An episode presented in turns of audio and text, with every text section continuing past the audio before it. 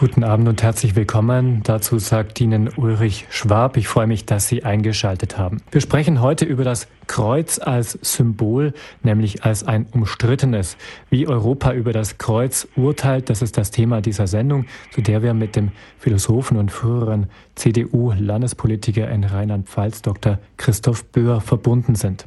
Liebe Hörerinnen und Hörer, als Christen haben wir ein Zeichen, das mit unserem Glauben untrennbar verbunden ist. Seit zwei Jahrtausenden ist es das Erkennungssymbol derjenigen, die Jesus Christus nachfolgen. Jedes Mal, wenn wir beten, dann stellen wir uns unter dieses Zeichen, nämlich das Kreuz. Wo Menschen ein Kreuzzeichen machen, wo am Straßenrand ein Wegkreuz steht oder wo in den Häusern und Räumen ein Kreuz an der Wand hängt, überall da weiß man, hier glauben Menschen an Jesus Christus, hier versuchen Menschen ihr Leben an der Botschaft seines Todes und seiner Auferstehung auszurichten. Oder muss man sagen, man wusste das bis vor wenigen Jahrzehnten. Heute muss man eher davon ausgehen, an manchen Stellen, gerade im öffentlichen Bereich, ist das Kreuz nicht mehr Ausdruck der Glaubensüberzeugung der Menschen, die sich da aufhalten. An manchen Stellen ist es vielmehr nur noch geduldet als ein Zeichen der christlichen Religion, die unser Land geprägt hat. Oder es wird eben nicht mehr geduldet, weil Menschen sich davon, so sagen sie, gestört fühlen. Sie verstehen das Kreuz eben als Symbol des christlichen Glaubens, den sie nicht teilen. Die Präsenz des Kreuzes bedeutet für sie eine Einschränkung ihrer religiösen Freiheit. Zahlreiche Gerichtsurteile gaben in der Vergangenheit solchen Argumenten Recht und immer wieder sehen Nichtchristen im öffentlich angebrachten Kreuz einen Verstoß gegen die Neutralität des Staates in Sachen der Religion. Das Kreuz ist also ein religiöses Symbol, aber ist es nur das?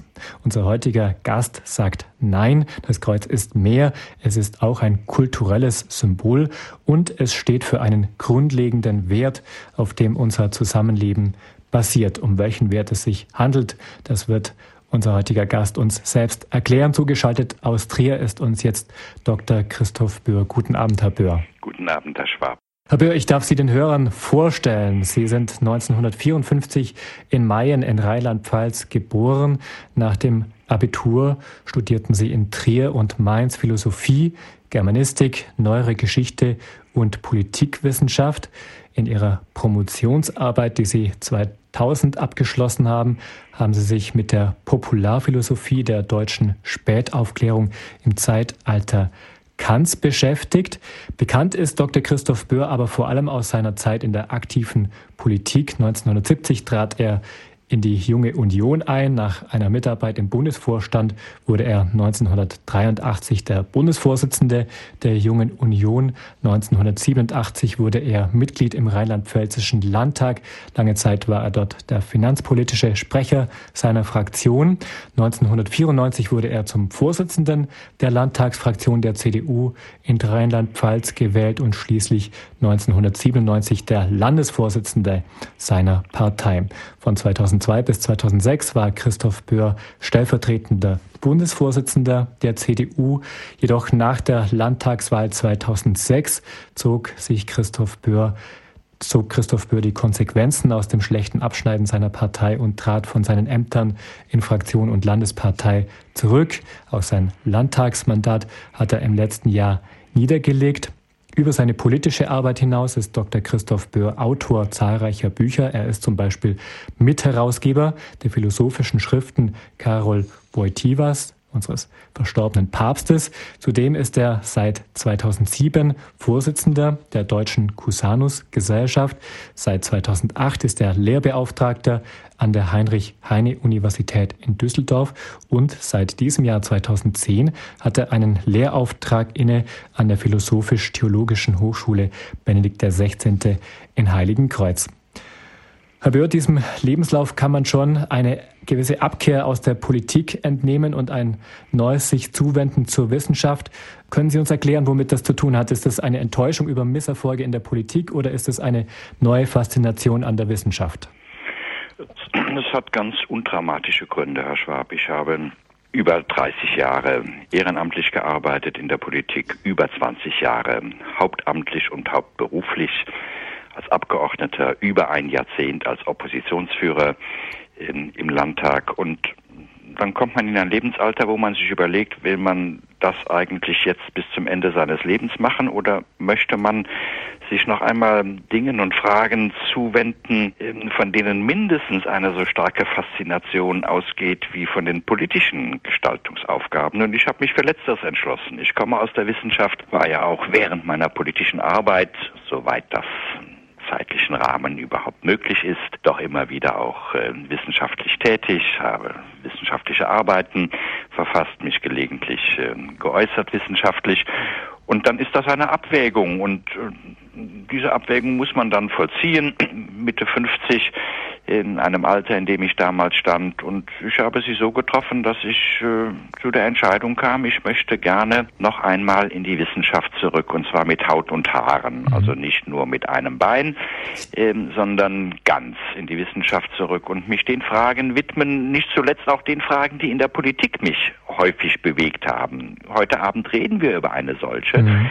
Mitte der 90er Jahre hat das Bundesverfassungsgericht äh, ein Urteil in dieser Frage gesprochen und man tut der Politik ja kein Unrecht, wenn man feststellt, wie hilflos sie auf solche Fragen äh, reagiert und wie gerne sie sich so beiseite stellt, wenn solche Entscheidungen zu treffen sind. Das ist dann auch das Empfinden eines Ungenügens der politischen Arbeit, das sicher am Ende auch äh, einen kleinen Ausschlag gegeben mhm. hat für die Entscheidung, die ich so getroffen habe, mhm. wie Sie sie dargestellt haben. Mhm. Also Sie haben jetzt auch schon gesagt, auch während Ihrer aktiven politischen Zeit hat sie die Wissenschaft nie ganz losgelassen.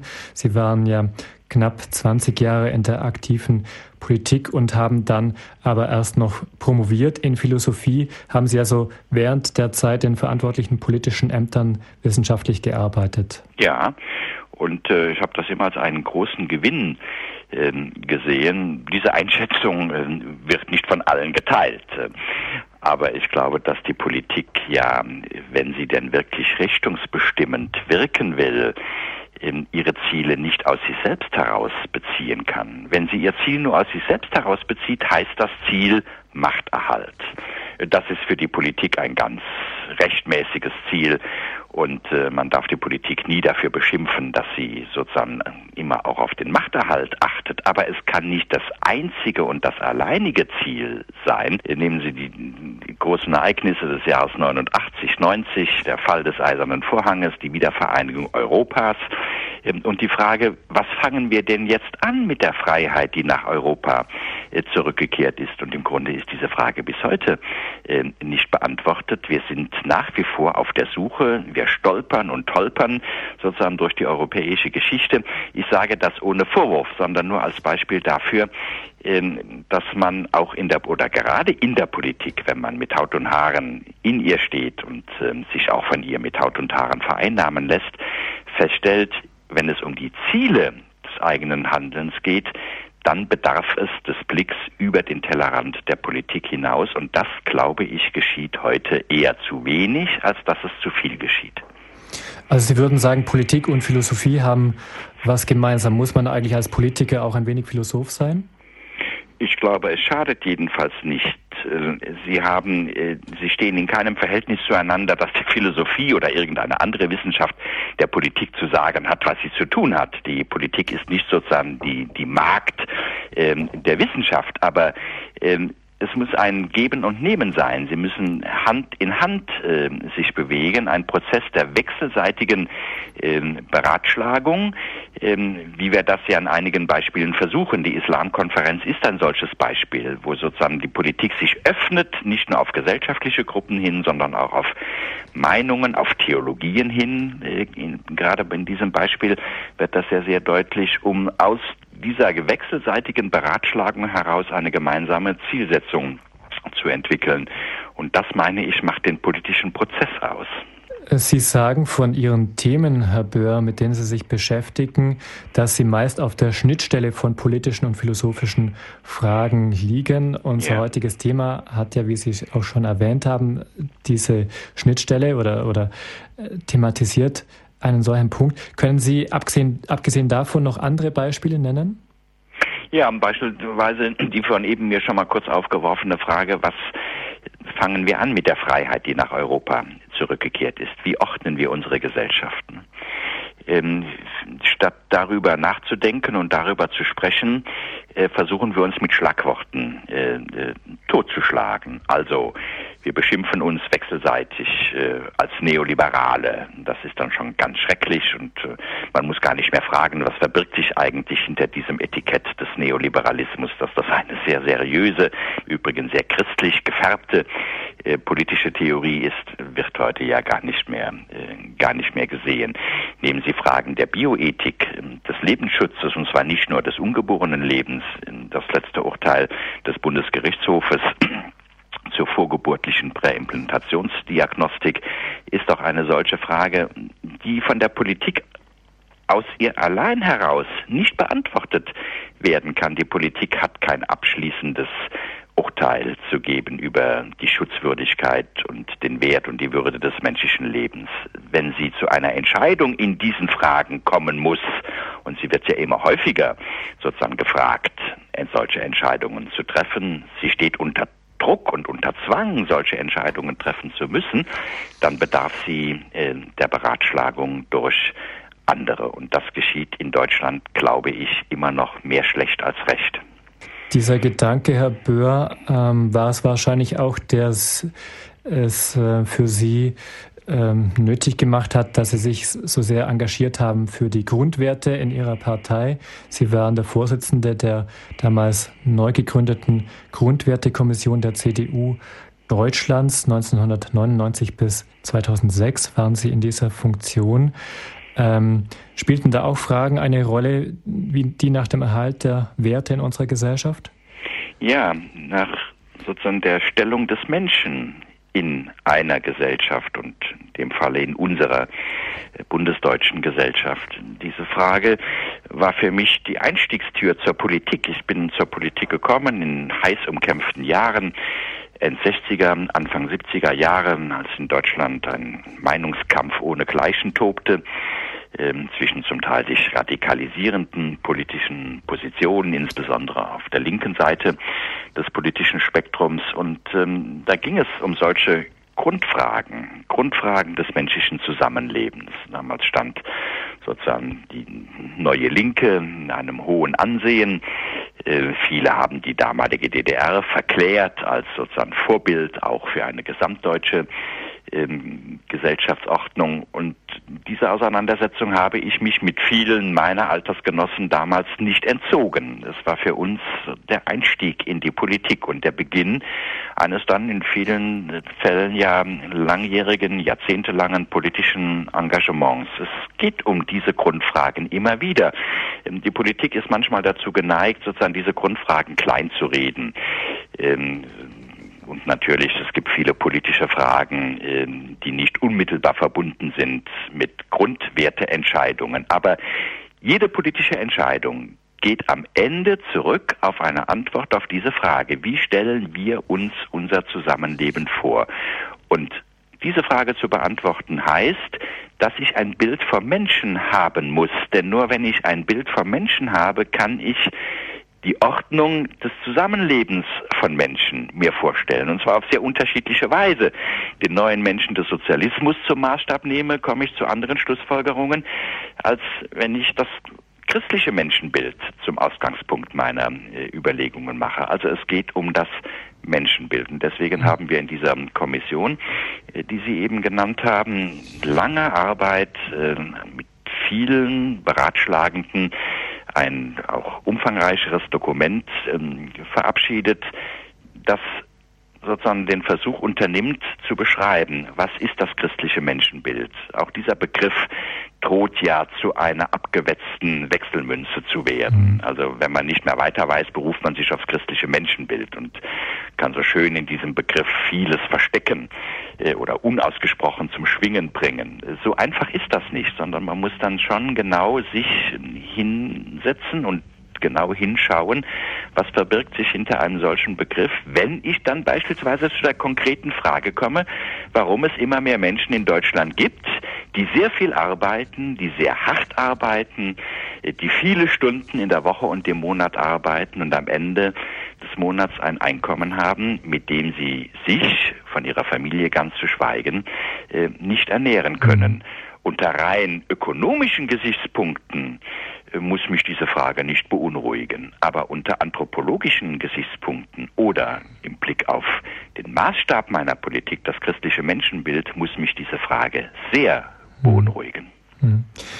Herr Böhr, Sie sind im letzten Jahr aus dem Landtag in Rheinland-Pfalz ausgeschieden. Nach 22 Jahren haben Sie dieses Mandat niedergelegt. Haben Sie jetzt in den letzten eineinhalb Jahren die Politik vermisst? Nein, also nicht in dem Sinne, dass ähm, ähm, sozusagen der bis dahin prall gefüllte äh, Terminkalender eine Lehre mit Doppel-E geschrieben, eine Lehre hinterlässt. Ganz im Gegenteil.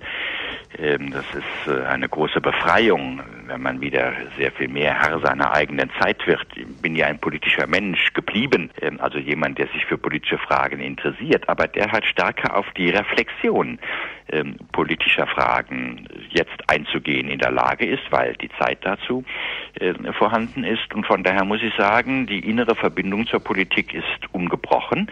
Da hat sich überhaupt nichts geändert. Nur die äußeren Belastungen, die mit einem politischen Amt heute mehr denn je verbunden sind, die sind Gottlob äh, nicht mehr vorhanden. Das heißt, man hat einfach auch sozusagen den inneren Atem, sich Fragen äh, zu stellen, auch mal das eine oder andere nachzulesen über Fragen, die man, wenn man aktiv in einem Amt steht, heutzutage fast nicht mehr hat. Mhm. Sie haben heute eben auch Lehraufträge an verschiedenen Hochschulen. Unsere Hörer kennen auf jeden Fall dem Namen nach die Hochschule Heiligen Kreuz. Immer wieder gehören auch die Mönche aus Heiligen Kreuz zu den Referenten in Sendungen bei Radio Horeb.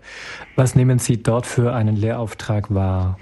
Ähm, neuere oder zeitgenössische Philosophie ist dieser Lehrauftrag, wenn ich mich nicht täusche, beschrieben. Es ergab sich aus einer Gastvorlesung, die ich im Frühjahr dieses Jahres dort gehalten habe, über die Philosophie Wojtylas. Und äh, im Anschluss daran gab es diese Anfrage und ich bin darüber sehr froh, ähm, weil Heiligenkreuz sich in vielerlei Hinsicht auszeichnet. Es ist ein ganz einmaliger äh, Ort. Ich selbst bin sehr geprägt durch Maria Lach. Mayen liegt zehn Kilometer weniger Luftlinie entfernt von Maria Lach und habe dort einen großen Teil meiner Kindheit äh, verbracht, sozusagen im Schatten ähm, dieses ja auch äh, geschichtsprägenden und geschichtsgeprägten klösterlichen Gemeinschaft. Äh, Heiligenkreuz ist eine internationale Hochschule, äh, ein Exzellenzzentrum, wie wir heute in der Wissenschaftspolitiksprache zu sagen pflegen ähm, mit unglaublich faszinierenden jungen Studierenden aus aller Welt. Das ist die Zisterzienser Universität, also weltweit kommen jungen Mönche nach Heiligenkreuz, um einen Teil ihrer Ausbildung dort äh, zu absolvieren. Und das ist ein Ort von einer mit Worten schwer zu beschreibenden Spiritualität. Mir ging das so, ich war zum ersten Mal dort im Frühjahr dieses Jahres in dem Moment, wo ich die Tür zur Klausur äh, durchschritten hatte, äh, war mir schlagartig klar, dass man sozusagen in eine andere Welt äh, eintaucht. Das ist nicht nur äh, der Kanon des benediktinischen Lebens, ähm, der auch dazu angetan ist, sozusagen einen selbst wieder vom Kopf auf die Füße zu stellen. Ähm, es ist mehr. Es ist, ähm, es ist ein, ein Geist, der dort äh, fast mit Händen zu greifen ist, der diesen auch zu einem etwas sehr, sehr Einmaligen und Einzigartigem macht. Und deswegen äh, freue ich mich über, über diese Anfrage und über dieses Angebot ganz besonders. Mhm. Sie sind auch Vorsitzender der Cusanus-Gesellschaft, Herr Dr. Pürr. Was ist die Cusanus-Gesellschaft? Die Cusanus-Gesellschaft ist nicht das Cusanus-Werk, ähm, also nicht die Einrichtung, die Stipendien an junge Studierende äh, vergibt, sondern die Cusanus-Gesellschaft ist eine in Trier und am Geburtsort ähm, von Nikolaus Cusanus, nämlich in Bernkastel-Kues ansässige äh, Gesellschaft, die sich dem wissenschaftlichen Erbe von Cusanus verschrieben hat, seiner Pflege, seiner Aufarbeitung. Sie war beteiligt an der bis heute maßgeblichen Ausgabe der ja sehr, sehr umfangreichen Schriften Cusanus. Cusanus war ja auch jemand, der ob in der Kutsche oder zu Pferde oder äh, zu Hause geschrieben hat und ein unglaubliches Werk, Lebenswerk, hinter, schriftliches Lebenswerk hinterlassen hat, der Erschließung und sozusagen der Verlebendigung äh, dieses Lebenswerkes äh, hat sich die Cusanus-Gesellschaft verschrieben. Unser Thema heute, Herr Dr. Böhr, soll sein, wie Europa über das Kreuz urteilt. Gab es eigentlich in früheren Zeiten auch schon mal Debatten um das Symbol des Kreuzes? In den 90er Jahren, damals ausgehend von einem Urteil des deutschen Bundesverfassungsgerichts. Mhm. Dieses Urteil ist eingeschlagen seinerzeit wie ja. eine Bombe. Und davor? Davor eigentlich mhm. nicht, mhm. dass ich mich erinnere. Ähm, es gab einzelne Angriffe sozusagen auf die Präsenz des Kreuzzeichens im öffentlichen Leben, ähm, aber es gab keine äh, nennenswerte öffentliche Debatte in Deutschland mhm. über dieses Symbol. Mhm. Gibt es ein Kreuz an einem öffentlichen Ort, äh, das Ihnen besonders in Erinnerung ist, das für Sie besonders präsent war, vielleicht in Ihrer Kindheit? Ich weiß nicht, ob es an einem öffentlichen Ort war. Mhm. Die früheste Erinnerung ans Kreuz ist meine Erinnerung an das Kreuz, das über dem Kinderbett ja, hing. Ja. Es war ein Kreuz und eine äh, heute noch, weil überhaupt nicht verkitschte Darstellung ähm, des Schutzengels, die ich übrigens heute noch äh, besitze. Äh, und dann komme ich aus dieser Region, von der wir eben schon sprachen, um den Lacher See herum, also das Herzstück der Vulkaneifel, mhm. die sich auch dadurch auszeichnet, dass dort unglaublich viele äh, in Basalt gehauene Wegekreuze und Feldkreuze stehen. Mhm. Und ein Freund meines Vaters äh, hat in den 50er Jahren begonnen, ähm, die fotografisch aufzunehmen, was ein Segen war, weil viele von denen dann ähm, irgendwann äh, entfernt wurden. Es stehen heute immer noch sehr viele da und man kann sie sehen und sind zum Teil ja auch wegen ihres kunsthistorischen Wertes ähm, hoch geschätzt und viele beschäftigen sich mit dieser Kunst und dieser Darstellung des Kreuzes als Feldkreuz oder als Wegkreuz. Und ähm, von daher war sozusagen das Kreuz für mich immer eine Alltagserfahrung, ähm, die man auf Schritt und Tritt machen konnte und die mhm. auch immer verbunden war, sozusagen mit einer künstlerischen äh, Konnotation. Das Kreuz war nicht nur das nackte Symbol, sondern es war immer etwas Kunstvolles, das also in doppelter Hinsicht Aufmerksamkeit verdiente, wegen der Symbolkraft, die ihm zu eigen ist, aber auch wegen der künstlerischen Gestaltung, mhm. in der es dargestellt wurde. Mhm. Herr Dr. Böhr, Sie haben das Urteil des Bundesverfassungsgerichts 1995 schon angesprochen. Dieser erste Kruzifixstreit in Deutschland, der begann schon 1986, als ein Vater einer Grundschülerin aus Bayern durch die juristischen Instanzen zog, weil er nicht wollte, dass seine Tochter in der Schule einen, Zitat, männlichen Leichnam sehen musste. Der Streit nahm also mit dem Kruzifixurteil des Bundesverfassungsgerichts ein Ende. Ähm, das besagte, dass äh, die Regelung, nach der ein Kruzifix in jedem Klassenzimmer zu, zu hängen hatte, verfassungswidrig als verfassungswidrig eingestuft wurde. Erinnern Sie sich jetzt aus Ihrer aktiven politischen Zeit an dieses Urteil, an diesen Streit von damals? Ja, erinnere mich äh, sehr, sehr gut. Ähm, das Urteil äh, kam in seiner Intention und in seiner Tendenz äh, für mich und für viele, viele andere in der Politik völlig überraschend.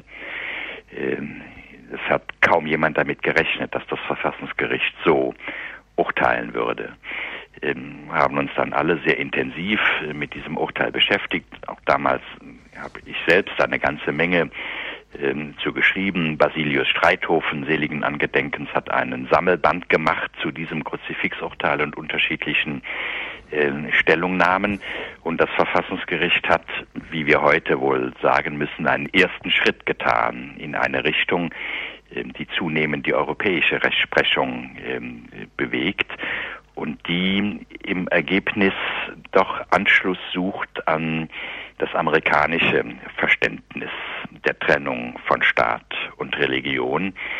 Ähm, das kann man, da kann man auch gute Gründe äh, für geltend machen. Ich will das, also ich will hier überhaupt keine Richterschelte betreiben, geschweige denn ähm, dieses Urteil verteufeln, so überraschend es damals kam und so sehr es äh, eingeschlagen ist in die damalige politische Landschaft. Die Frage, die ich stelle, ist nur, ob wir vor dem Hintergrund unserer europäischen Kultur nicht einen eigenen Weg finden sollten und vielleicht sogar finden müssen, das Verhältnis von Staat und Religion äh, zu bestimmen. Ist es wirklich richtig, dass wir uns sozusagen immer auf historische Vorbilder beziehen? Niemand käme heute auf die Idee, äh, den Friedensschluss am Ende des Dreißigjährigen Krieges mit dem Grundsatz, wer regiert, der bestimmt auch, was die Leute zu glauben haben, äh, zu einer Formel äh, neu ins, als Formel neu zu entdecken, äh, das Verhältnis von Staat und Religion zu bestimmen. Wieso beziehen wir uns immer auf zwei ähnlich weit zurückliegende historische Ereignisse, also die Gründung der Vereinigten Staaten beziehungsweise in,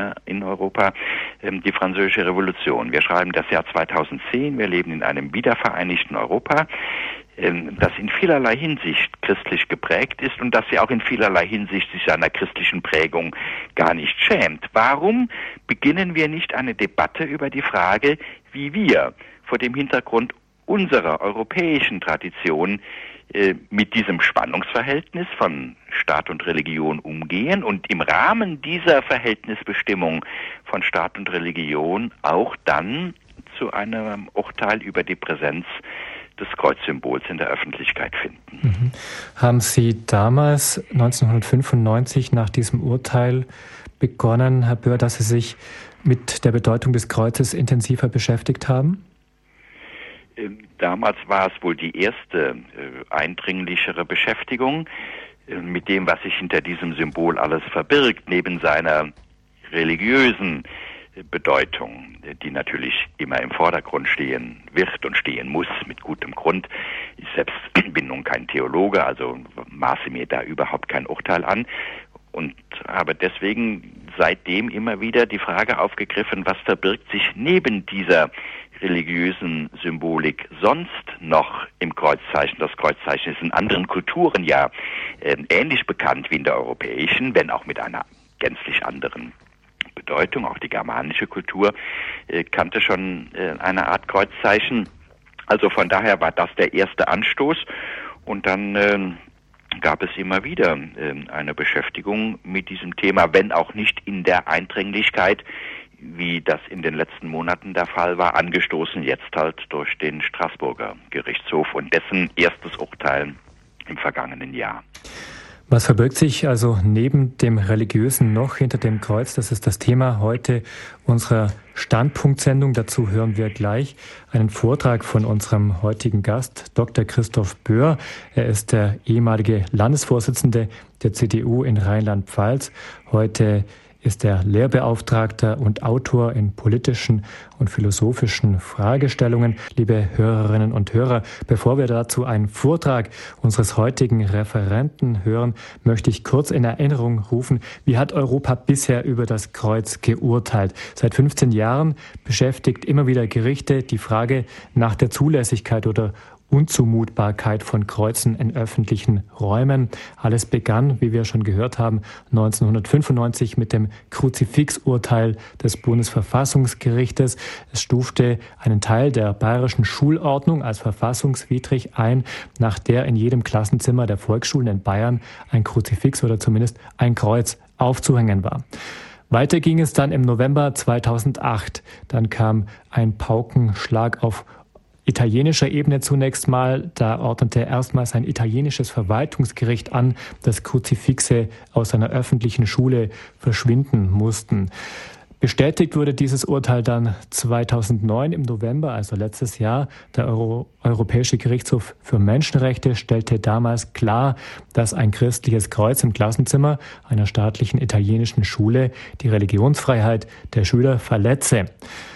In Deutschland ist die Diskussion erneut ins Rollen gekommen im Februar diesen Jahres. Damals wurden aus Düsseldorfer Gerichtssälen die Kreuze entfernt. Die Begründung war, immer wieder würden sich Angeklagte oder Prozessteilnehmer daran stören. Und im April wurde erneut diskutiert über Kreuze, zum Beispiel in Schulen. Damals forderte die neue türkischstämmige Sozialministerin in Niedersachsen die Abschaffung von religiösen Symbolen an Schulen. Und am 30. Juni diesen Jahres verhandelte eine große Kammer des Europäischen Menschenrechtsgerichtshofs erneut über das umstrittene Kruzifixurteil. Eine Entscheidung wird erst in einigen Monaten erwartet. Gegen dieses Urteil dann ist aber kein Einspruch mehr möglich. Nun sagt unser heutiger Gast, diese Urteile gegen Kreuze in öffentlichen Räumen übersehen etwas. Sie sehen nämlich dieses Kreuz als religiöses Symbol, doch es ist mehr. Wer es richtig versteht, der verbindet damit ein Grundprinzip unserer demokratischen Gesellschaft, nämlich die Achtung der Würde des Menschen. Und die sollten wir alles andere als aus unserem Blickfeld und dem Bewusstsein verbannen. Welche Bedeutung also hat das Kreuz dieser Frage, geht nun Dr. Christoph Böhr in seinem Vortrag nach. Herr Dr. Böhr, ich darf Sie nun ganz herzlich um Ihren Vortrag bitten. Das Kreuz, ein kulturelles Symbol, ein Symbol gar staatlicher Legitimität. Der Satz könnte, wäre da nicht das große Fragezeichen an seinem Ende, einen Versprecher vermuten lassen. Ist das Kreuz nicht ein religiöses Symbol und gerade deshalb in die Mühlen der Rechtsprechung geraten? Der Europäische Gerichtshof für Menschenrechte in Straßburg hat in seinem Spruch vom 30. November des vergangenen Jahres verfügt, das Kreuz aus dem Klassenraum einer italienischen Schule zu entfernen. Und er hat darauf verwiesen, dass ein religiöses Symbol wie das Kreuz nicht in die Hand des säkularen Staates gehört. Jetzt geht der Streit in die zweite Runde. Der Gerichtshof hat am 30. Juni neu verhandelt. Das Ergebnis dieser Verhandlung steht noch aus und bleibt abzuwarten. Was aber könnte die Richter jetzt noch bewegen, ihre Meinung zu ändern? Steht das religiöse Symbol in der staatlichen Schule nicht tatsächlich in einem Widerspruch zur freien elterlichen Selbstbestimmung in allen Fragen kindlicher Erziehung, wie das vom Gerichtshof zuletzt in seinem Urteil vor Jahresfrist behauptet wurde? Ohne Zweifel. Das Kreuz ist ein religiöses Symbol. Und so verstanden ist die Richter zu Recht. Übrigens schon 1995 anlässlich einer Entscheidung des Bundesverfassungsgerichtes. Die entscheidende Frage aber ist, erschöpft sich die Symbolik des Kreuzes tatsächlich in seiner religiösen Semantik? Natürlich ist das Kreuz in Europa heute ein religiöses Symbol dass es bei den Germanen zum Beispiel noch nicht war. Aber ist das Kreuz deshalb heute ausschließlich ein religiöses Symbol oder ist es doch auch ein kulturelles Symbol? Eines vielleicht gar, das staatliche Legitimität zu versinnbildlichen vermag. Die Frage ist aus meiner Sicht klar zu beantworten. Das Kreuz ist auch ein kulturelles Symbol und dabei nicht nur eines unter vielen anderen kulturellen Symbolen, derer wir uns bedienen, sondern das europäische Symbol säkularer Kultur schlechthin. Diese Aussage ist sehr weitreichend und muss deshalb gut begründet werden. Eine Deutungshilfe findet sich in der ersten Lesung der katholischen Karfreitagsliturgie. Dort geht es um die Schilderung eines verachteten Menschen, wie sie sich bei Jesaja im vierten Lied vom Gottesknecht findet. Über ihn, den Leidenden, so schreibt Jesaja, erschauderten viele, so unmenschlich entstellt sah er aus, und seine Gestalt war nicht mehr die eines Menschen. Keine Gestalt hatte er und keine Schönheit. Verachtet war er, von Menschen gemieden. Man gab ihm bei den Verruchten sein Grab, seine Ruhestatt bei den Übeltätern. Und doch hat er kein Unrecht getan. Soweit Jesaja. Es ist ein verstörendes und beklemmendes Bild, das der Prophet hier zeichnet. Ein Bild, das in uns wachgerufen wird durch den letzten zitierten Satz und doch hat er kein Unrecht getan. Das Bild also eines offenbar grundlos verfolgten, unschuldigen Menschen, der misshandelt, entstellt und schließlich getötet wird. Im analogisch-allegorischen Sinn verweist diese Schriftstelle auf jenes Ereignis, das unsere Weltsicht verändert hat, wie kein anderes Ereignis zuvor und danach. Das Ereignis auf Golgotha. Verändert wurde durch dieses Ereignis die Kreuzigung Jesu, nicht nur die Weltsicht der Christen, sondern die der gesamten europäischen Kultur, die nicht zuletzt ihre gesamte Zeitrechnung diesem Ereignis unterworfen hat. Zum Verständnis dieses Ereignisses gibt uns die Schriftstelle des Propheten Jesaja einen Schlüssel an die Hand. Zum Ende des achten vorchristlichen wie zum Beginn des ersten nachchristlichen Jahrhunderts geht es nämlich um dieselbe Frage. Wie kommt es, dass Menschen in hemmungsloser Verblendung andere Menschen, Unschuldige zumal, schänden und pfählen, foltern und töten, damals wie heute, Tag für Tag. Wie kommt es, dass Menschen in hemmungsloser Verblendung andere Menschen, Unschuldige zumal, schänden und pfählen, foltern, kreuzigen und töten, damals wie heute, Tag für Tag? Das war die zuletzt gestellte Frage. Und eben diese Frage ließ im vierten Jahrhundert vor Christus auch Platon, am Beginn der philosophischen Tradition, die wir heute die europäische nennen, keine Ruhe. Seine Antwort auf diese Frage ist wenig tröstlich. Ein Mensch, wenn er Wertschätzung bei anderen sucht, muss in den Augen der Öffentlichkeit gerecht erscheinen, aber er darf es nicht sein. Untersteht er sich nämlich wirklich gerecht zu leben, dann droht ihm höchstes Ungemach. Er muss ein schlimmes Schicksal, meist gar die Verfolgung, mitunter den Tod befürchten. Es geht an Platon anknüpfend offenbar um den Unterschied zwischen dem, was ein Mensch ist, einerseits, und dem, wie ein Mensch erscheint, andererseits. Es ist jene Unterscheidung, die sich schon bei Jesaja findet. Wie beurteilen wir einen Menschen, der so misshandelt wurde, dass seine äußere Gestalt nicht mehr der eines Menschen gleicht? Bleibt der Mensch ein Mensch, wenn er äußerlich gar nicht als solcher mehr erkannt wird?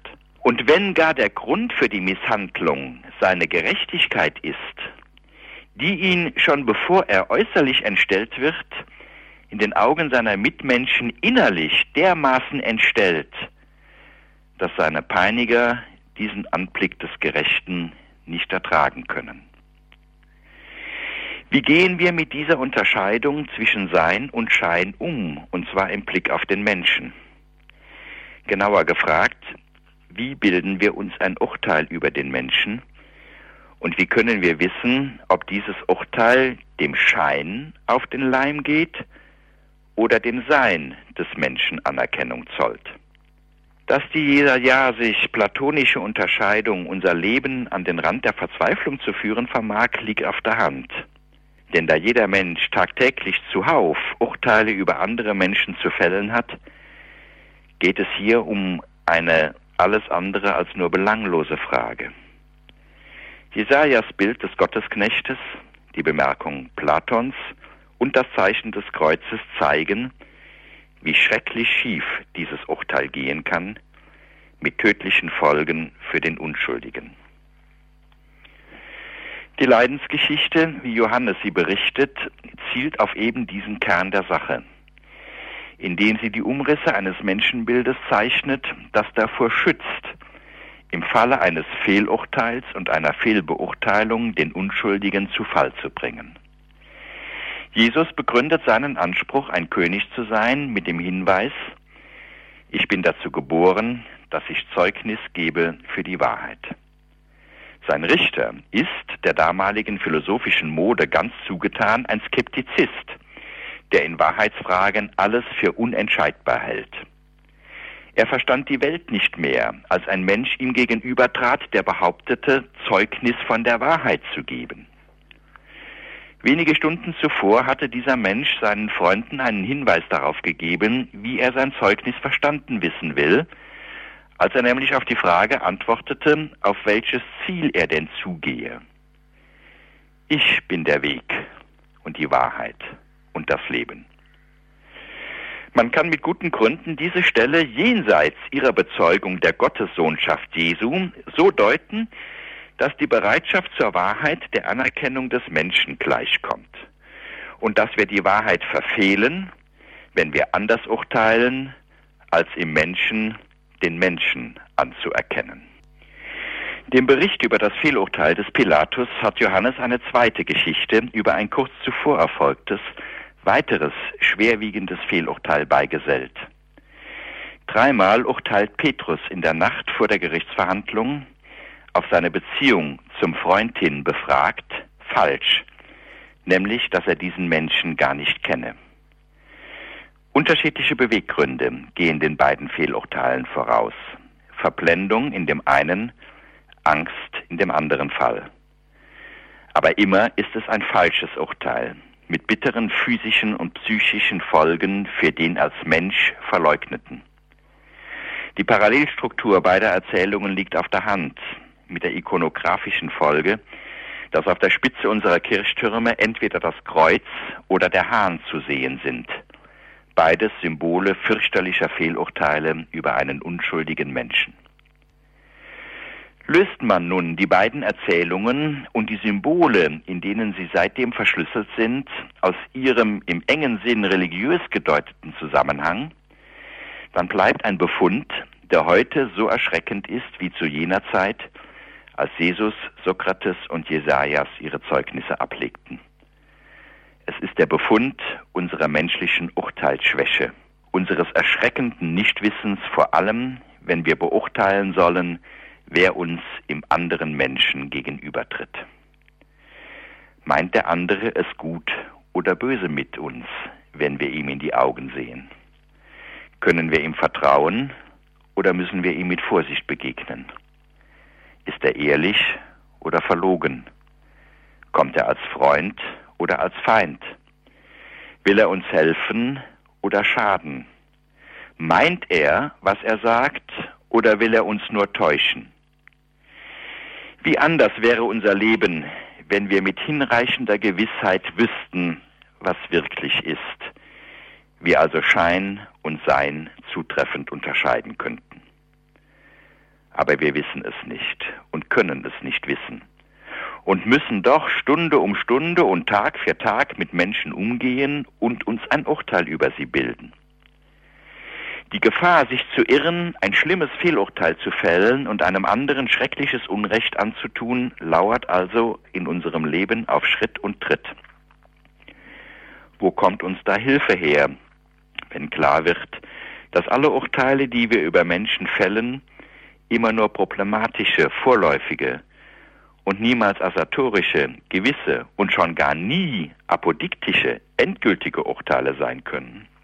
Die Geste des Pilatus, einen Menschen zum Tode zu bringen, sich aber zuvor selbst die Hände in Unschuld zu waschen, ist ein unfrommer Selbstbetrug.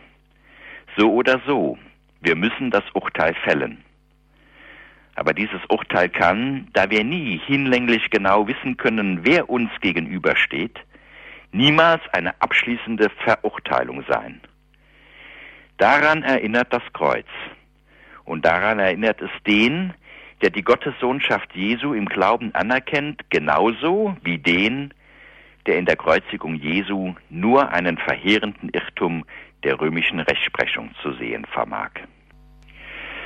Es hat 2000 Jahre gedauert, bis diese Erfahrung, dass Menschen durch ein schreckliches Fehlurteil unschuldig zu Tode kommen können, zu einem Verfassungsbekenntnis wurde. Die physische und psychische Integrität eines Menschen darf nie und nimmer, selbst angesichts schlimmer und gar begründeter Vermutungen, verfügbar gemacht werden, für Dritte verfügbar gemacht werden. Stattdessen ist seine Unversehrtheit vor allen Einwirkungen Dritter zu schützen. Das ist, wohlgemerkt, ein säkulares Bekenntnis, ein Bekenntnis unserer Verfassung, das aber seinen Ausgang von einem religiösen Anlass nimmt. Und gemeint ist damit, wenn jedes auch vermeintlich noch so gut begründete Urteil über einen Menschen nur vorläufig sein kann, dann taugt es nie und nimmer zu seiner endgültigen Aburteilung. Uns fehlt das Wissen, das wir benötigen, um ein abschließendes Urteil über einen Menschen abgeben zu können. In dieser einen Gewissheit, es nämlich nicht zu wissen und deswegen nicht zu können, erschöpft sich unser ganzes Wissen.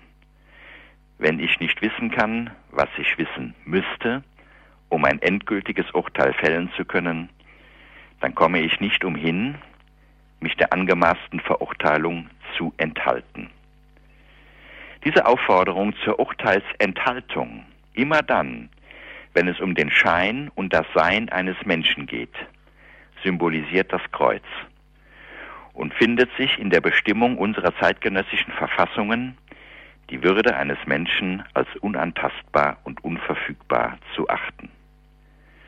Das aber heißt, der moderne Staat und sein säkulares Fundament, wie es in Artikel 1 Satz 1 unserer deutschen Verfassung, dem Grundgesetz, zum Ausdruck kommt, knüpfen schlussfolgernd an jenes Ereignis an, das sich vor 2000 Jahren im fernen Jerusalem zugetragen hat. Und in eben dieser Unterüberzeugung von der unantastbaren Würde eines jeden Menschen findet sich die säkulare Symbolik des Kreuzes. Als Sinnbild für ein verheerendes Fehlurteil mit tödlichen Folgen für einen unschuldigen Menschen. Nicht die Erinnerung an ein geschichtliches Ereignis vor sehr langer Zeit, sondern die Vergegenwärtigung der Misshandlung von Menschen hier und heute ist die Botschaft dieses Symbols in seiner Bezugnahme auf die unüberwindliche Schwäche unserer Urteilskraft. Geistes- und verfassungsgeschichtlich ist das Fehlurteil des Pilatus in zwei Jahrtausenden europäischer Geschichte immer wieder auf die daraus zu ziehenden Schlussfolgerungen hingedeutet worden. Zu dieser Deutung gehört die Überzeugung, dass kein Mensch nur in der Unwahrheit steht. Eine Deutung, die Thomas von Aquin und Immanuel Kant zum Grundstein ihrer Anthropologie gemacht haben. Ebenso wie die Entwicklung eines Begriffs von Würde als einer unantastbaren und unverfügbaren, weil wir nicht wissen können, wer der andere wirklich ist. Die ganze Reflexion der europäischen Antike über die Conditio Humana, die Überlebensbedingungen des Gerechten, sammeln sich und münden ein in die Metamorphose des Kreuzes vom Mal der Schande zum Zeichen des Heils. Heil wird einem Menschen zuteil, wenn er die Anerkennung seiner unverwirkbaren Wertschätzung erfährt. Und eben das ist ja gemeint, wenn wir von Würde sprechen so war das Kreuz schon früh ein kostbar geschmücktes Symbol, wie es damals noch ohne Abbild des Gekreuzigten in den ersten nachchristlichen Jahrhunderten gezeigt wurde.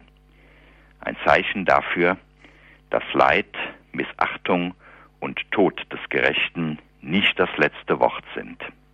Das Kreuz als kulturelles Symbol versinnbildlicht die Erlösungstat Jesu, die den Menschen davon befreit, selbst ein Urteil über den Wert und die Würde des anderen fällen zu müssen.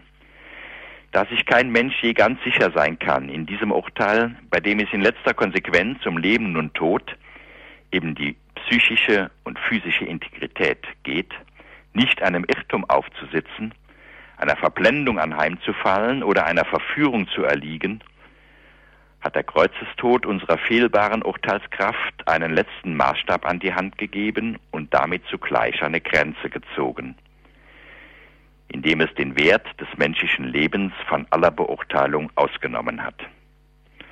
Der Mensch, gerade weil er nicht einmal so sehr mangels guten Willens, sondern vor allem mangels hinlänglichen Wissens zu Fehlurteilen fähig ist, bleibt der allen Urteilen enthobene Mensch, geschützt in seiner unantastbaren Würde.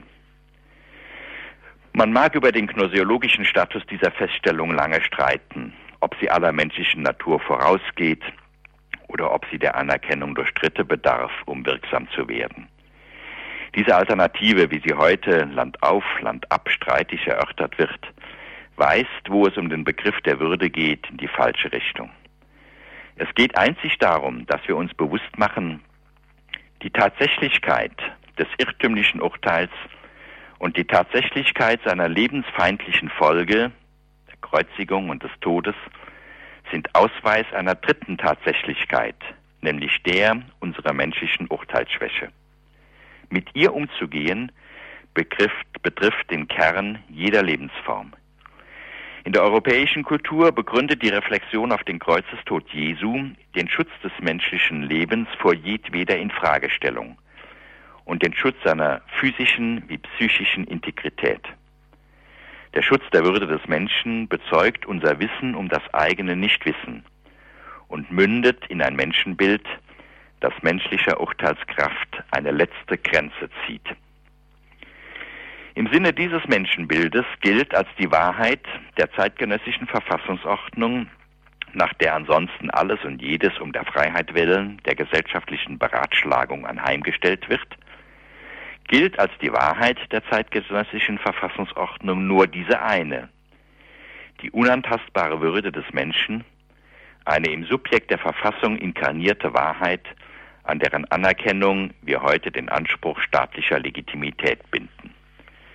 Das römische Recht war getragen von einer anderen Vorstellung, dass nämlich ein Urteil über den Menschen für die Wahrheit über diesen Menschen steht. So ist es in den Digesten der Sammlung römischer Gesetze nachzulesen. Res judicata pro veritate accipitur heißt es dort, das gesprochene Urteil steht für die erkannte Wahrheit. Das in Jerusalem aufgerichtete Kreuz hat diesen Satz ein für allemal widerlegt. Die Kreuzigung war die Folge eines Urteils, das für die Wahrheit genommen wurde, tatsächlich aber zu einem himmelschreienden Unrecht führte, die Wahrheit demnach völlig verfehlte und der Unwahrheit opferte. Seitdem steht nicht das menschliche Urteil für die Wahrheit, sondern die Wahrheit findet sich im Menschen, ganz unabhängig davon, was er leistet und wie andere über ihn urteilen. Seine Würde gründet allein in der einzigen Tatsache, dass er ist, was er ist, ein Mensch, der ein unveräußerliches Recht hat, seine Würde. Das Symbol des Kreuzes versinnbildlicht beides, ein Fehlurteil mit tödlichem Ausgang und die Schlussfolgerung, die aus diesem tödlichen Irrtum zu ziehen ist, die Anerkennung der Würde ausnahmslos jedes Menschen. War man dem Kreuz nicht im Glauben an die Auferstehung des Gekreuzigten folgen muss, und weil die genannte Schlussfolgerung heute unserem Verfassungsdenken dennoch die Richtung weist, ist das Kreuz auch ein säkulares Symbol, Signatur europäischer Zivilität und Kondition staatlicher Legitimität. Aus der Theologie des Kreuzes entwickelt sich eine Anthropologie des Kreuzes. Dass wir dieses Verständnis gerade in den letzten Jahrzehnten, die gemeinhin als besonders säkularisiert gelten, in unserem Verfassungsdenken entfaltet und betont haben, widerspricht jedenfalls der Hermeneutik des Sinnbilds als eines kulturellen, säkularen Symbols nicht. Sie haben Radio Horeb eingeschaltet, liebe Hörerinnen und Hörer. Ich freue mich, dass Sie mit dabei sind. In der Sendung Standpunkt geht es heute um das Thema, wie Europa über das Kreuz urteilt. Zu dieser Frage haben wir einen Vortrag gehört von Dr. Christoph Böhr. Er ist der ehemalige Vorsitzende der CDU in Rheinland-Pfalz. Heute ist er als Autor und Lehrbeauftragter tätig. Herr Dr. Böhr, ich darf Ihnen ganz, ganz herzlich danken für Ihren Vortrag.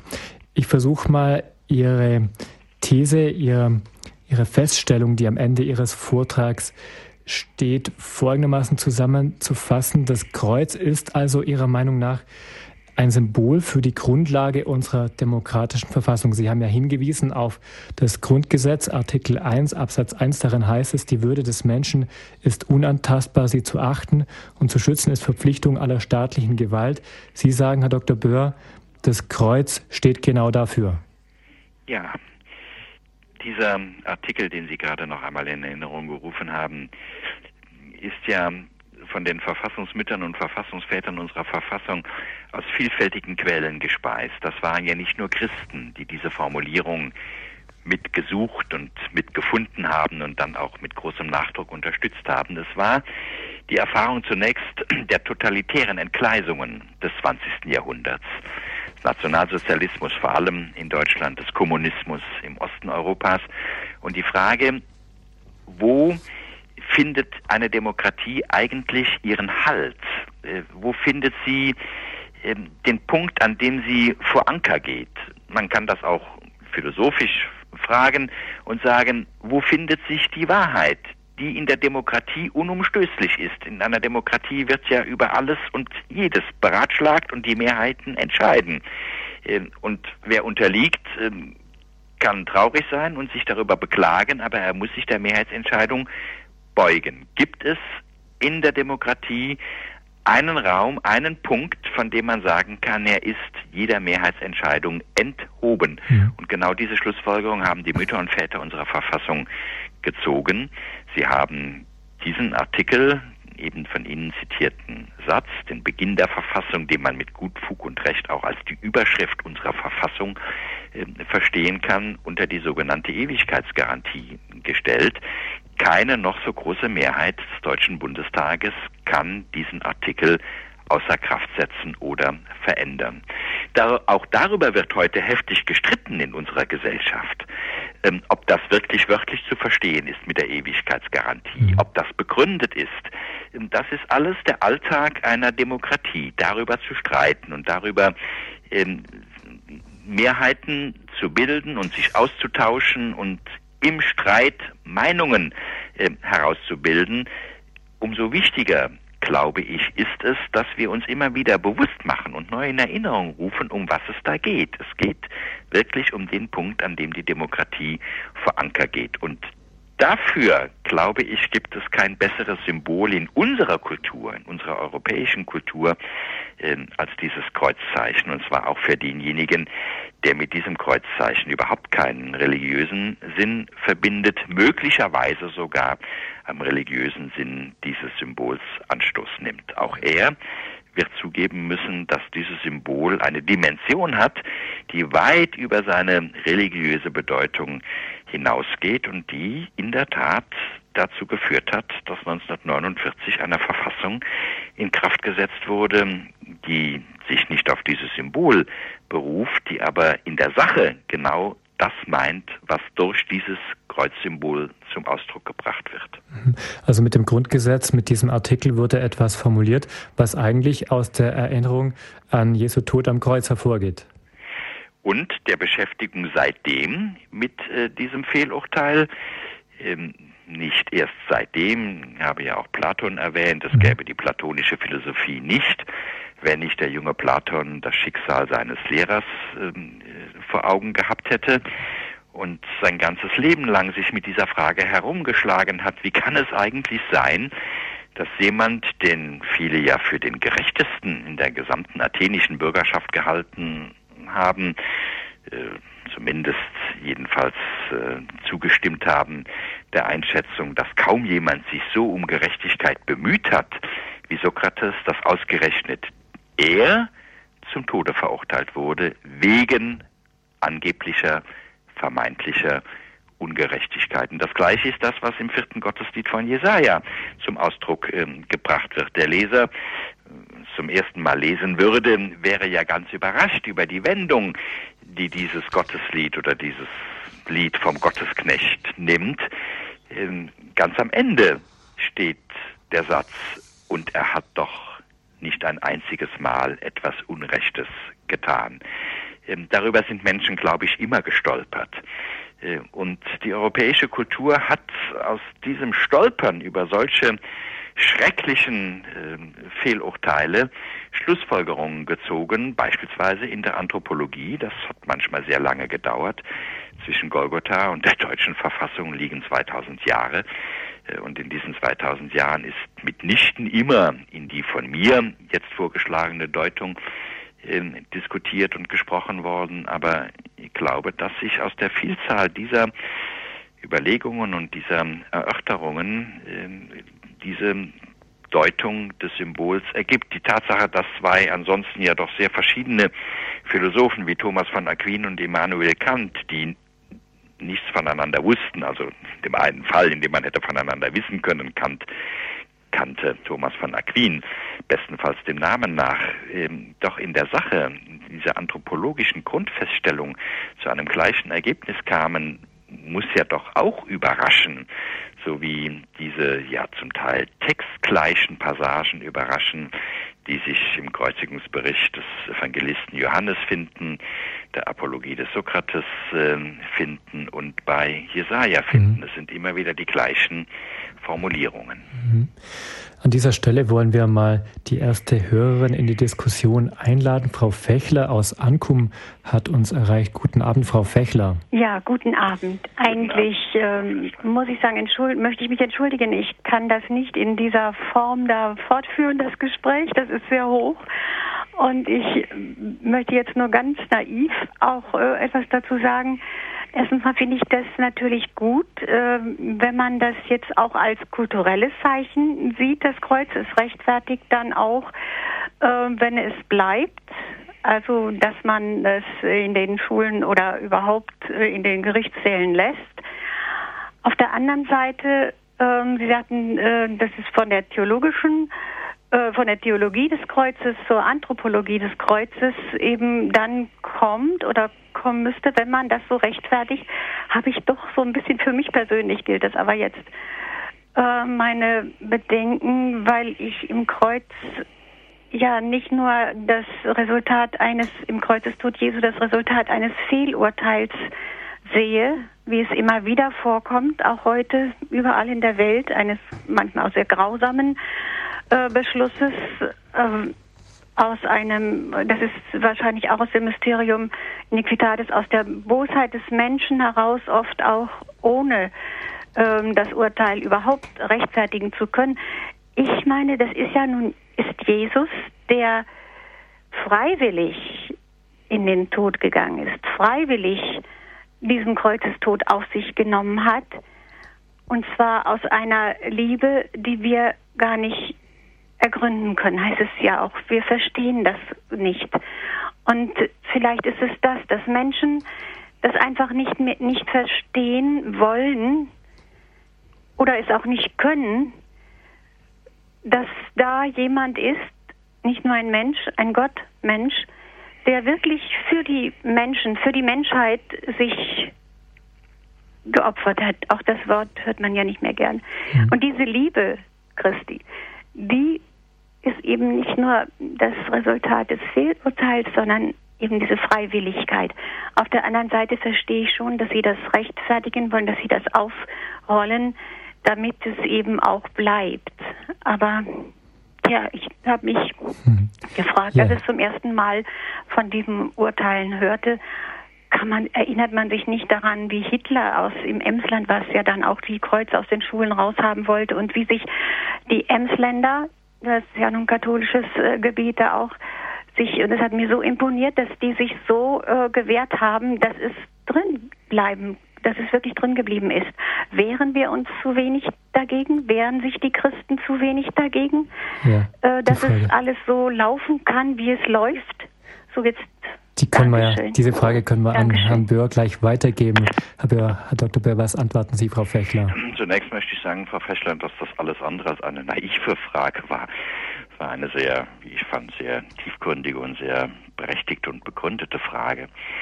Ähm, es waren mehrere Fragen. Also zunächst einmal die Entwicklung von der Theologie des Kreuzes zur Anthropologie des Kreuzes ist keine Erfindung von mir, sondern das ist das, was seit 2000 Jahren bedacht wird, weil das deuten Sie auch an mit den Begriffen, in denen ein gläubiger Mensch diesen Kreuzestod beschreibt, nämlich als ein freiwilliges, aus Liebe vollzogenes und dargebrachtes Opfer, äh, ein Sühneopfer, was, wenn ich richtig weiß, von Theologen heute nicht mehr einheitlich so ähm, hingenommen wird in dieser Formulierung, aber sei es drum. Ähm, das ist, verkörpert ja auch ein Menschenbild, ähm, auch wenn ich es als gläubiger Christ beschreibe. Also der Kreuzestod ist immer auch eine Aussage über die Anthropologie, über den Sinn des Leidens, ähm, auch über den Sinn des Todes, ähm, die Feststellung, dass eben im Tod nicht alles äh, zu Ende ist. Der zweite Punkt, ähm, den Sie ansprechen, ist der, der uns heute so viel beschwer macht.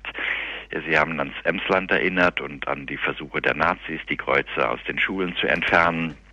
Und dass das in vielen Fällen nicht gelungen ist, weil gläubige Menschen sich zur Wehr gesetzt haben gegen diesen Versuch. Wir haben es heute äh, mit rechtlichen, gesellschaftlichen Ordnungen zu tun, die jetzt nicht unter dem Verdacht ähm, einer totalitären Ideologie stehen, wie das bei den Nazis der Fall war. Im Europäischen Menschenrechtsgerichtshof versammeln sich Demokraten, die doch das Amt des Richters wahrnehmen. Genauso ist das im Bundesverfassungsgericht. Aber sie müssen natürlich berücksichtigen die Tatsache, dass sie Recht sprechen in einer Gesellschaft, in der sehr, sehr viele, möglicherweise sogar immer mehr in den letzten Jahren, Menschen leben, die diesen religiösen Sinn des Kreuzsymbols nicht mehr für sich anerkennen. Und deshalb stellt sich ja überhaupt erst die Frage, äh, ist es zulässig, dass dieses religiöse Symbol trotzdem im öffentlichen Raum präsent ist, gezeigt werden darf? Ähm, oder wie im Falle der Schule oder der von Ihnen ja auch genannten ähm, Gerichtshöfe nicht nur im öffentlichen Raum gezeigt werden darf, sondern im Auftrag des Staates an die Wand gehängt wird, in den Klassenraum oder in den Gerichtssaal. Und das ist eine sehr, sehr schwierige Frage. Wenn ich diese, wenn ich das Kreuzsymbol ausschließlich als ein religiöses Symbol nehme, fürchte ich, wird den Richtern, ob in Karlsruhe oder in Straßburg, am Ende nichts anderes übrig bleiben, als zu sagen, dass das nach unserem Verständnis von Recht und Gesellschaft nicht zulässig ist. Wenn ich aber, wie ja das auch viele äh, Bischöfe zum Beispiel getan haben, auch der Papst sich, hat sich mehrfach in, diese, in dieser Hinsicht geäußert, im Kreuz auch ein kulturelles Symbol sehe, wobei die Betonung immer auf dem auch liegt. Das ist ja keine Alternative, sondern es ist eine zusätzliche Dimension, die dort eröffnet wird. Wenn es eben auch eine kulturelle äh, Bedeutung des Kreuzes gibt, dann stellt sich, glaube ich, für einen Richter in Karlsruhe oder in Straßburg die Frage anders. Und der Erörterung dieser sozusagen Fragestellung gelten äh, meine Überlegungen. Ich möchte nicht, dass äh, der religiöse Sinn des Kreuzes äh, sozusagen an die Seite gedrängt wird und wir jetzt einen kulturellen oder säkularen Sinn des Kreuzzeichens äh, neu entdecken. Aber ich bin halt davon überzeugt, dass es neben der religiösen auch diese kulturelle äh, Bedeutung gibt. Es gibt, mhm. um das abschließend zu sagen, viele gläubige Menschen, die dem, was ich sage, sehr widersprechen und sagen, das äh, Kreuz soll doch durchaus entfernt werden aus den Schulen und den äh, Gerichtssälen. Es ist ein so einmaliges und einzigartiges religiöses Symbol, das taugt nicht dafür, sozusagen in der Gesellschaft äh, als eine Art Allerweltszeichen am Ende äh, zu gelten. Ich nehme diese Argumentation sehr ernst, weil sie sehr, sehr gute Gründe äh, für sich geltend macht. Aber die Folge dieser Argumentation ist, dass das Kreuzzeichen im öffentlichen Leben in den nächsten Jahren, und zwar, wie ich fürchte, in ziemlich kurzer Zeit gänzlich verschwinden wird. Und ob wir das wollen können, da habe ich dann doch meine großen Zweifel, weil diese Kultur ist eben nicht nur historisch geprägt durch das Christentum und das Kreuzzeichen, äh, sondern sie ist aktuell in unserem zeitgenössischen Verfassungsverständnis geprägt durch diesen Glauben und durch dieses Symbol. Mhm. Herr Dr. Böhr, ganz herzlichen Dank für Ihre Antwort. Wir danken auch der Frau Fechler für ihre Frage.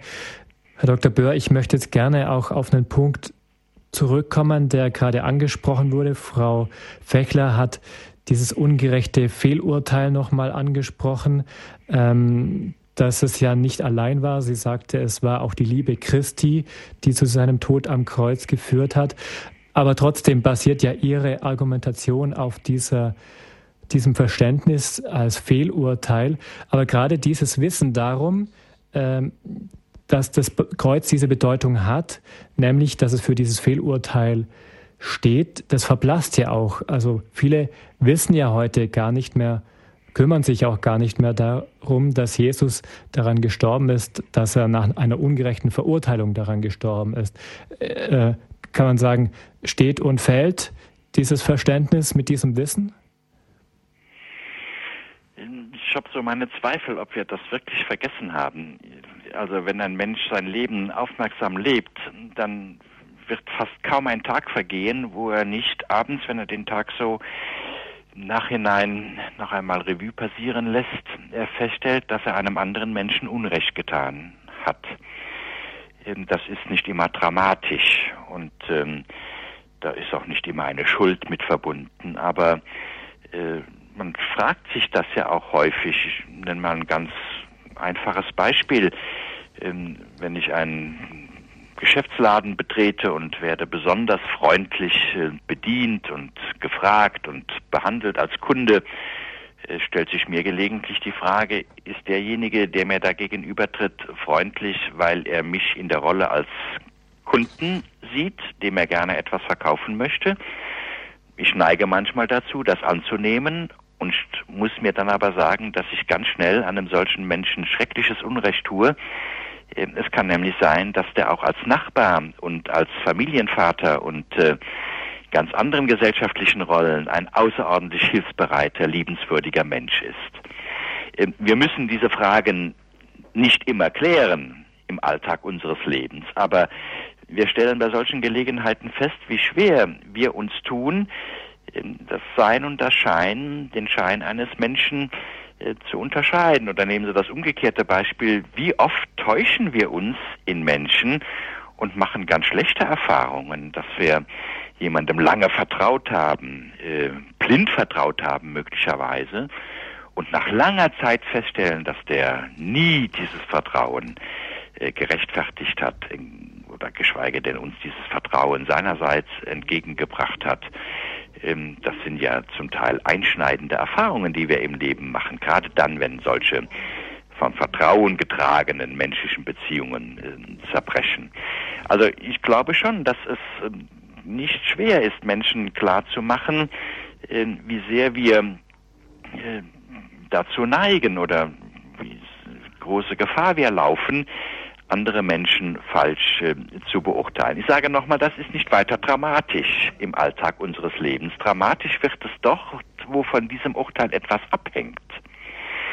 Ähm, wo wir also über den komatösen Patienten beispielsweise ein Urteil abgeben müssen. Es gibt ernsthafte Leute, die heute sagen, jemand, der viele Jahre lang nach unseren Beobachtungen bewusstlos liegt, künstlich ernährt werden muss, völlig unfähig ist zu sprechen, offenbar auch unfähig ist, sich anderweitig äh, irgendwie zu regen und verständlich zu machen, ist das noch ein Mensch, der diesen Würdeschutz verdient? Oder ist das jemand, wo man sagt, gut, das ist vielleicht noch das Material, eines Menschen, aber da stellen wir jetzt die Beatmungsmaschine dann doch ab. Die Kosten sind es uns dann doch nicht mehr wert.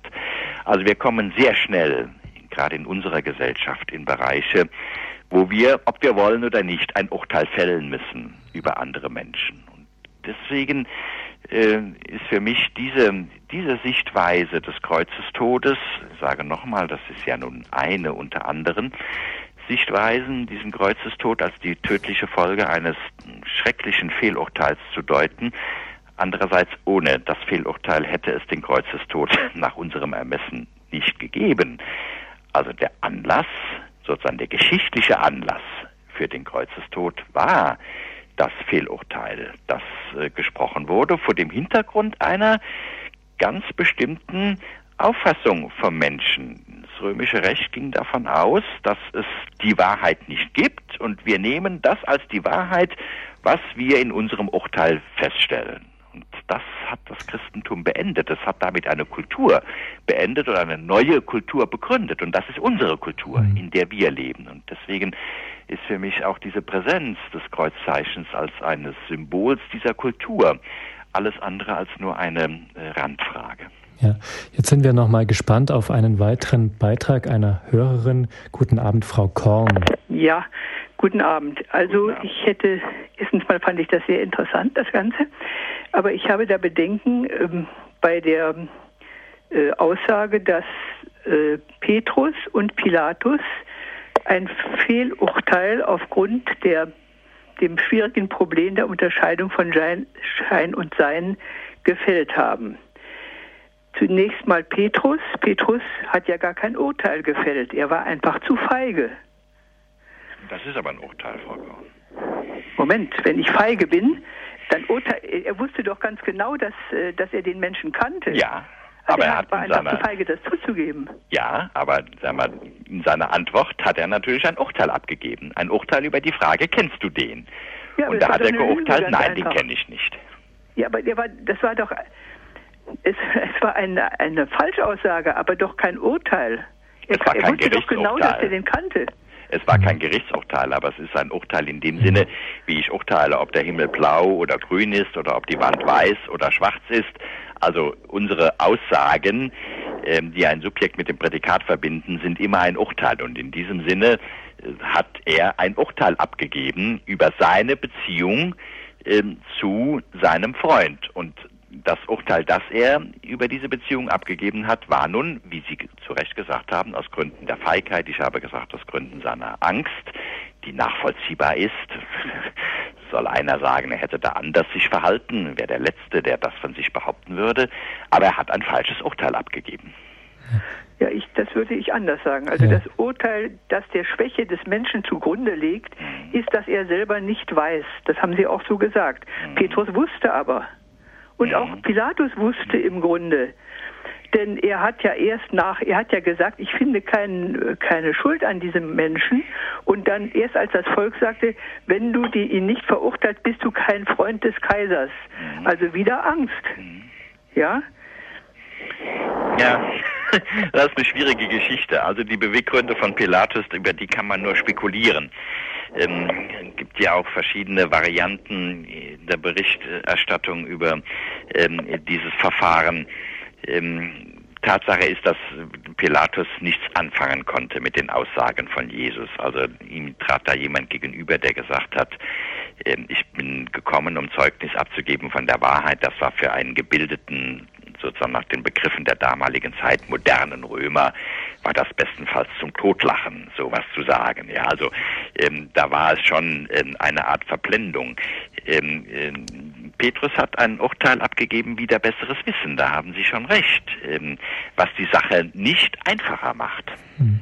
Frau Korn, hatten Sie noch einen Einwand, noch eine Frage? So habe ich Sie verstanden. Nein, das war eigentlich meine Das war Haupt- Ihre Frage, ja. Also ich glaube, wenn ich das nochmal sagen darf, Frau Korn, ähm, der Kern sozusagen unserer ähm, möglichen Meinungsverschiedenheit ist einfach, dass ich einen, einen Begriff von Urteil habe, Ja. der eben nicht nur das Gerichtsurteil Mhm. ähm, umfasst, sondern unter Urteil verstehe immer dann, wenn wir als Menschen ein Urteil über einen Sachverhalt abgeben. Und ich glaube, dass viel dafür spricht, dass man diesen etwas weiteren Begriff ähm, äh, einführen muss oder einführen sollte, weil wir urteilen ja unentwegt am laufenden Band und wie oft urteilen wir aus ganz unterschiedlichen Beweggründen falsch.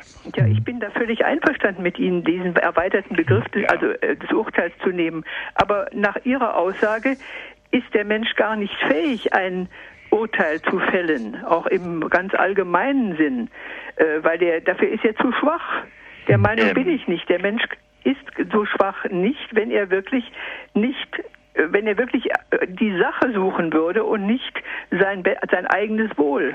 Äh, Da haben Sie recht, äh, Frau Korn. Ich habe auch nur gesagt, er ist nicht fähig, sozusagen mit letzter Gewissheit ein Urteil über den anderen Menschen zu fällen. Natürlich fälle ich ein Urteil über tausend Dinge, wo ich mir auch ganz sicher sein kann, dass dieses Urteil richtig ist.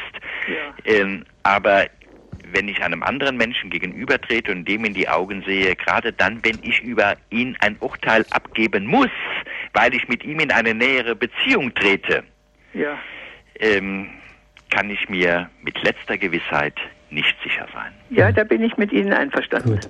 Frau Korn, vielen Dank an dieser Stelle für Ihren Beitrag, dass Sie da jetzt nochmal eingegangen sind auf den Vortrag von Herrn Dr. Böhr und allen anderen Hörern kann ich an dieser Stelle vielleicht auch nochmal den Hinweis geben, wenn Sie den Text des Vortrags von Herrn Dr. Böhr nochmal nachlesen wollen. Vielleicht ist jetzt im Hören bei diesen schwierigen Fragen dem einen oder anderen auch etwas entgangen. Unseren Hörerservice erreichen Sie morgen. Beim Hörerservice können Sie den Text nochmal, also in gedruckter Form, anfordern. Ab 9 Uhr ist der Hörerservice erreichbar unter 0700 75 25 75 25.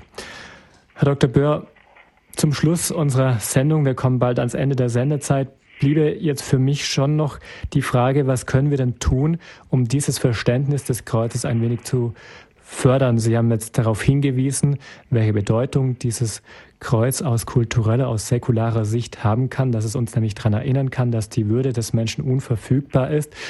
Da ist sich sicherlich ein Großteil unserer Gesellschaft einig drin. Nur in der Bedeutung des Kreuzes ist sich die Gesellschaft nicht einig.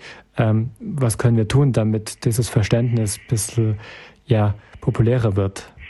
Ähm, so wie unsere Gesellschaften arbeiten oder wie man unsere Gesellschaften verstehen muss, gibt es nur eine einzige Möglichkeit. Wir müssen drüber reden und wenn es irgend geht, vernehmbar darüber reden. Ich habe nirgendwo, kann sein, dass ich was überlesen oder überhört habe, aber ich habe nirgendwo eine Kritik gelesen oder gehört am Verhalten der Bundesregierung, dass sie beispielsweise in dieser Auseinandersetzung vor dem Europäischen Menschenrechtsgerichtshof in Straßburg nicht sich der italienischen Regierung zur Seite gestellt hat, was im Übrigen kostenfrei äh, von vielen mittel- und osteuropäischen Staaten äh, getan wurde. Also selbst Russland äh, hat sich sozusagen zur Partei erklärt in mhm. dieser Frage an der Seite äh, des angeklagten italienischen Staates.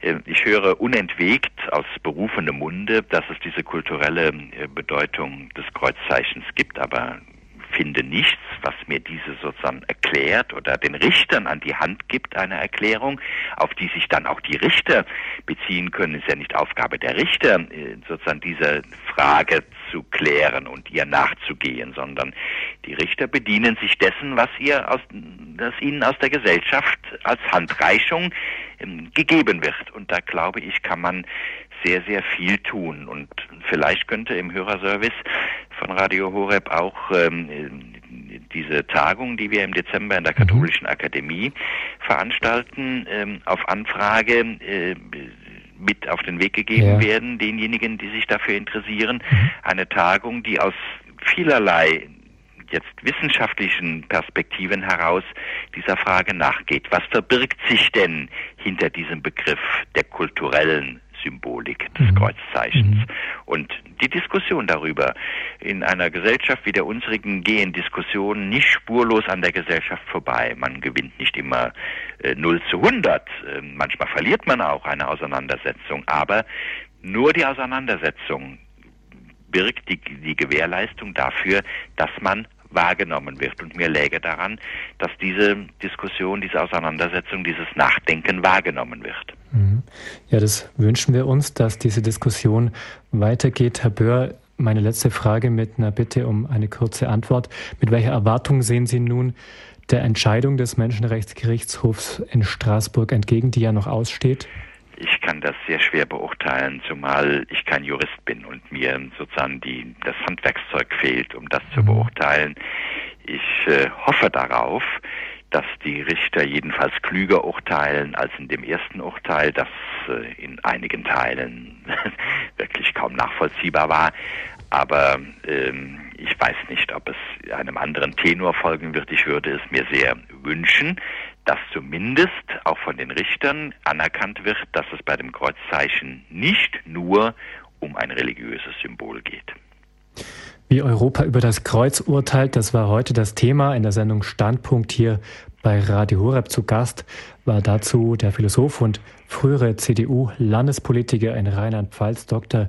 Christoph Böhr. Herr Dr. Böhr, ich danke Ihnen ganz herzlich, dass Sie Zeit hatten für diese Sendung. Danke für dieses Gespräch, für Ihren Vortrag und für diese interessanten Denkvor Denkanstöße, die wir von Ihnen bekommen haben zu einem wirklich ganz brisanten und gesellschaftlich wichtigen Thema.